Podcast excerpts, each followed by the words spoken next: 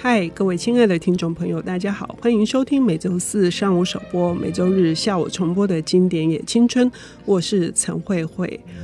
各位有没有一个经验，就是呃，你对于记忆这件事情，仿佛是不敢确认它到底是确有其事，还是它只不过是你在遥远的时代做过的一场梦？呃，关于文学。和小说里面经常要处理的另外一个主题，也就是时间。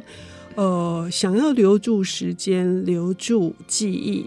需要有人把故事说出来。但是呢，事实上记忆呢，经常是断裂的。那么，要让这个故事产生一个呃完整的连结，需要更多的作者，他有一些串联。最近有一本小说非常的受到欢迎，也改编成这个公式的迷你影集，是吴明益老师的作品《天桥上的魔术师》。从二零一三年出版到现在，一直是话题。那么我们邀请到的领读人是木马文化的副总编辑戴伟杰，他要来跟我们谈谈，哎，这个很夯的这个话题。伟杰你好，慧慧姐，各位听众朋友，大家好。对这本书呢，引起很多的讨论。嗯，因为改编成剧集之后呢，当然也有一些呃原来的文学读者会觉得，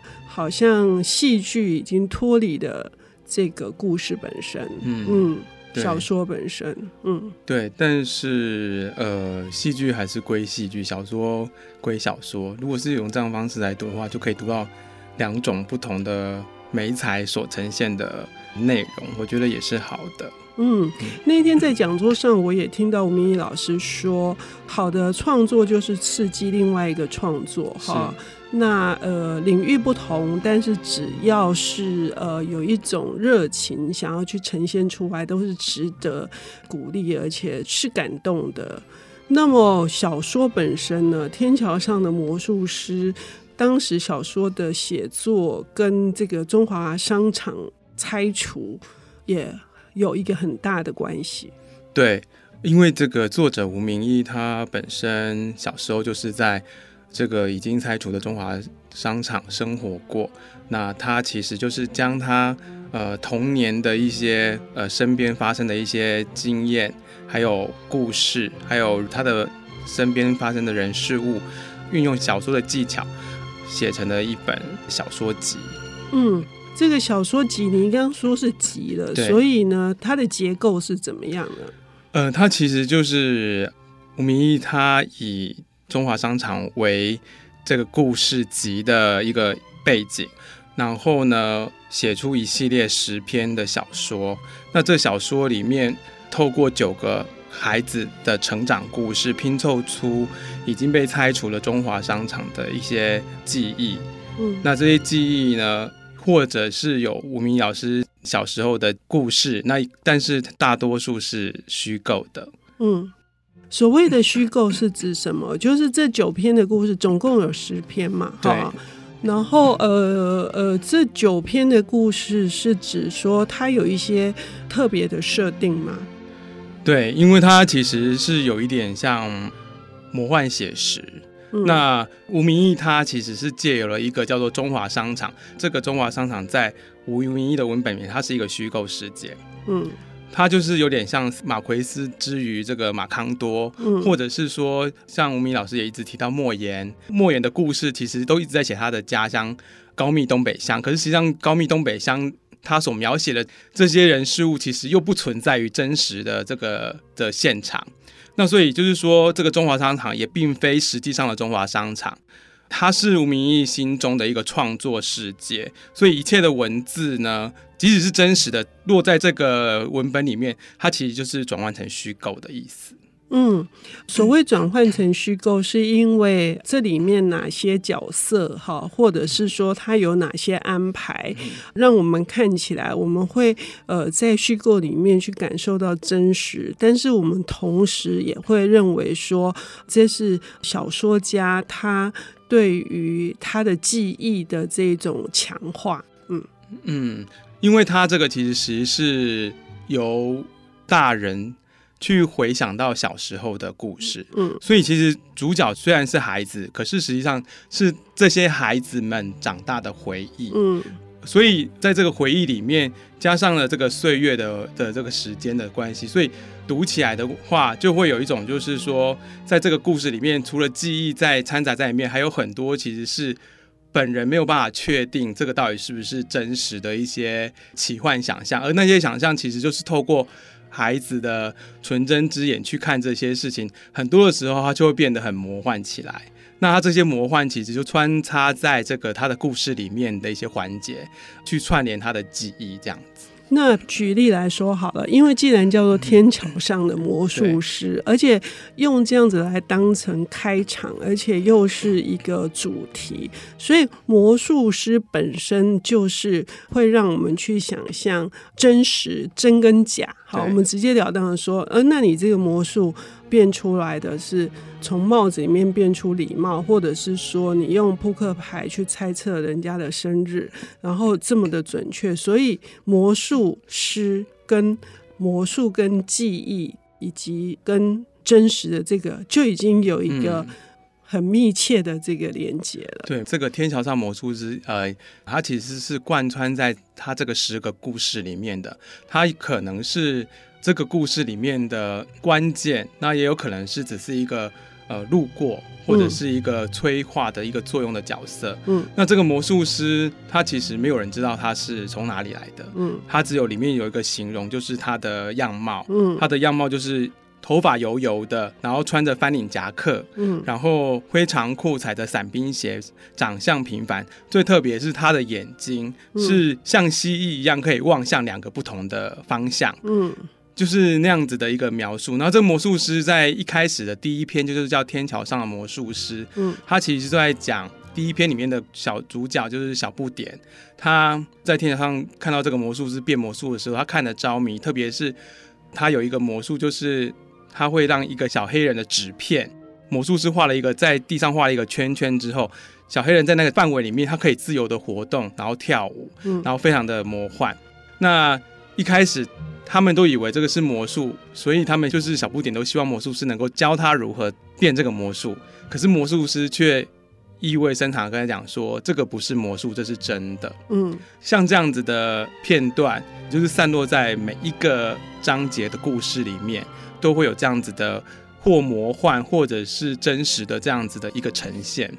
呃，魔术师的这个意味深长，甚至会认为说，只要你相信。哈，对，它就是真的。那我们在面对我们的记忆的时候，如果我们相信它当时是痛苦的，或者我们当时相信它是甜蜜的，或者是愉悦的，或者是悲伤的，那我们相信它就是真的。可是这里面没有任何的批判或界定，完全端视你自己是怎么看待这件事情。那么。这个故事后来还有哪些不同的真或假呢？我们要休息一下，等一下回来。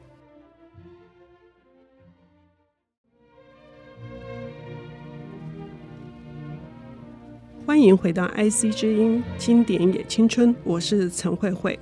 我们邀请到的领读人是木马文化的副总编辑戴伟杰，他为我们带来的这本书是吴明义的《天桥上的魔术师》。上半段节目我们已经提到了，吴明义在处理真实的中华商场的记忆里面，有很多是他作为一个小说家虚构的设定，可是它是如此的真实，让我们不禁去。怀想起我们曾经有的共同的集体的中华商场的记忆，然而小说家却告诉我们说，呃，有时候你一辈子记住的事，不是眼睛看到的事，哈，你要知道世界上有些事情永远都不会有人知道。人的眼睛所看到的事情不是唯一的，所以我们要跟伟杰来聊一聊，就是这里面的这些魔幻写实或者是奇幻的设定，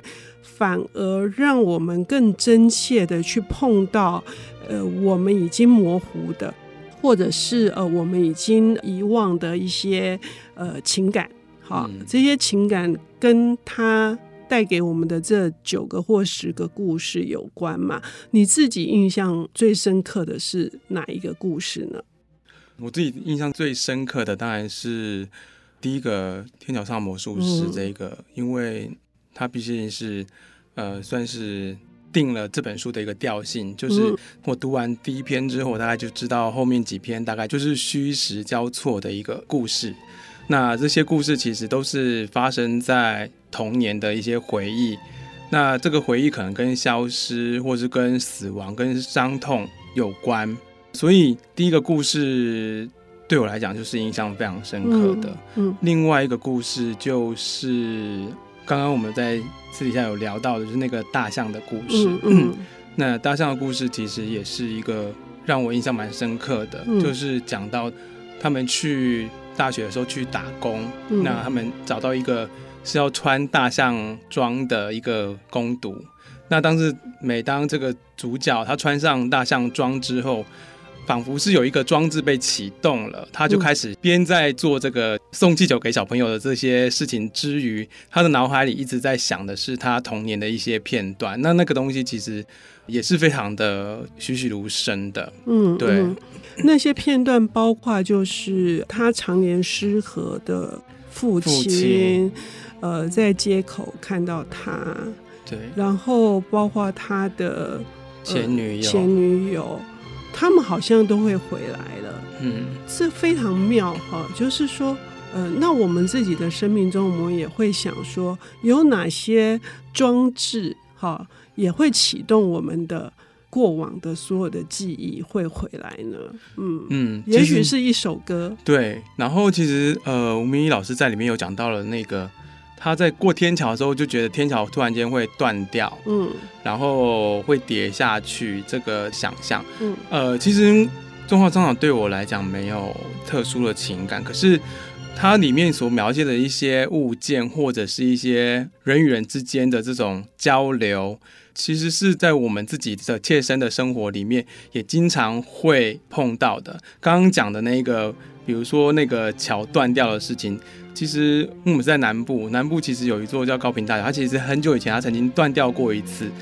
后来我每次经过那个桥的时候，我都也会启动那个时候有人从桥掉落，而我也仅仅在就是说只差那么一点点就掉落的那样子的一个一个记忆就被启动。嗯，对，所以它里面有很多的装置是类似像这样子的东西，嗯嗯，包括刚刚讲像那个小黑人纸片的小黑人，然后刚刚那个大象装，那可能呃里面还有一个是唐先生的西服店，他跟那个猫之间的故事，嗯，那个其实呃每一个物件或一个动物或者是一个场景，它都是一个触动你呃掉进回忆里面的一个影子，这样子，嗯嗯嗯。而掉进回忆，对书中的这些人物来说，不全然都是那么样子的美好的。对，而且那些回忆其实就如同这个书，其实在每一篇或多或少都会提到，像刚刚慧姐您也有念到的那样子，就是说，有时候你记住的不是眼睛所看到的，那些记忆可能不是你真实的记忆到的，但是他也会说。有时候眼人的眼睛所看到的不是唯一的，这样子的内容，它其实都一直在这每一个片段里面就是出现过。嗯，对。所以对这些人而言，哈，就是对一个已经成长，然后当那个曾经发生过这么多的事情的生活空间被整个。抹灭掉或泯除掉的时候，是不是人的那个立足之地也跟着就像说桥断掉，或者是说变成一条光的河，然后其实是人是被流走的。对，嗯，对，所以他在这个整个故事里面，他其实就是用这样子的很多这样子的隐喻，然后那个隐喻可能是一种，有可能是那个时候那个小朋友以他的。他所看到的这个世界来形容这个世界，可是，呃，我觉得吴明义这个小说更厉害的就是说，他虽然用了那么一个特定的地方，可是我们每个人在读这一个小说的时候，我们其实并不会因为它是很限定在中华商场，我没有生活过在那边，而会对这个故事没有共感。他的故事本身每一个片段，它有一些句子或是有一些情节，它就是刚好可以勾起你生活过的某一个时刻的某一个点，跟这个东西其实是很接近的。嗯，我自己非常有感触的，就包括你刚刚说的，眼睛看到的并不一定是唯一的哈。包括他在处理那个几个小朋友对于那个所谓的魔术师举例的那个天桥上的霓虹灯这一件事情。我们在台北长大的，我们是无法忘记那个什么国际牌啊，或者是什么 HCG 那个合成啊，或者是黑松可乐，像那么大的那个招牌，嗯、我们是忘不了那个呃，当时是一个极度都会跟现代化的那个象征的。可是那个魔术师在处理这个光的时候，真的是对、嗯、很厉害。他其实也是讲了一个隐喻，就是说。嗯呃，你的记忆是不是真的这件事情？就是他问问这个主角说，呃，你看得见这个太阳光吗？嗯，主角当然说看得见。那他他就说，那你知道这个光光是有颜色的吗？可是我们看到其实就只是笼统来讲就是白色的，可是实际上光是由七种颜色组成的，所以我们其实看到的东西其实跟实际上的真相其实是有落差的。嗯，他在这个用这样子的光的这个形容，也又再一次的呼应了他这个整个就是说关于记忆是虚还是实的这件事情。嗯，然后最后小朋友 比较引人入胜的是，最后小朋友为了要真正看到这个光的颜色，然后他们做了一些举动，引起了很大的骚动。对，就是他们开始砸那个霓虹灯。然后流出来，根本魔术师变出来是红色的光，啊就是。对，他一开始砸红色霓虹灯的时候，流出来是红色的烟雾。嗯，但是后来他们就自己再去砸霓虹灯的时候，就发现全部都是黑黑烟这样子。嗯，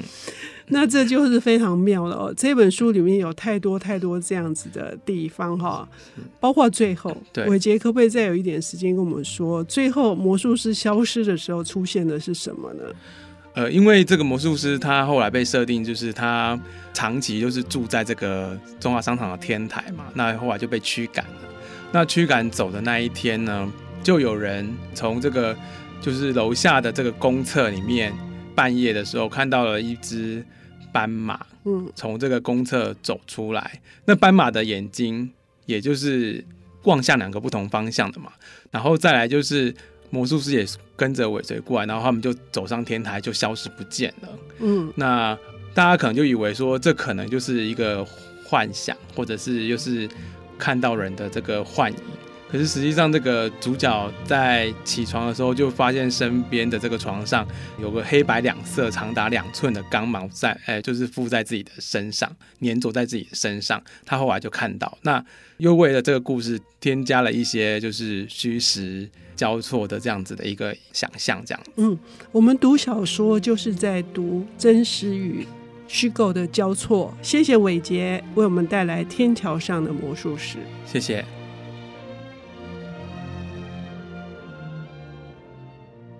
本节目由 IC 之音与瑞木读墨电子书联合制播，经典也青春与您分享跨越时空的智慧想念。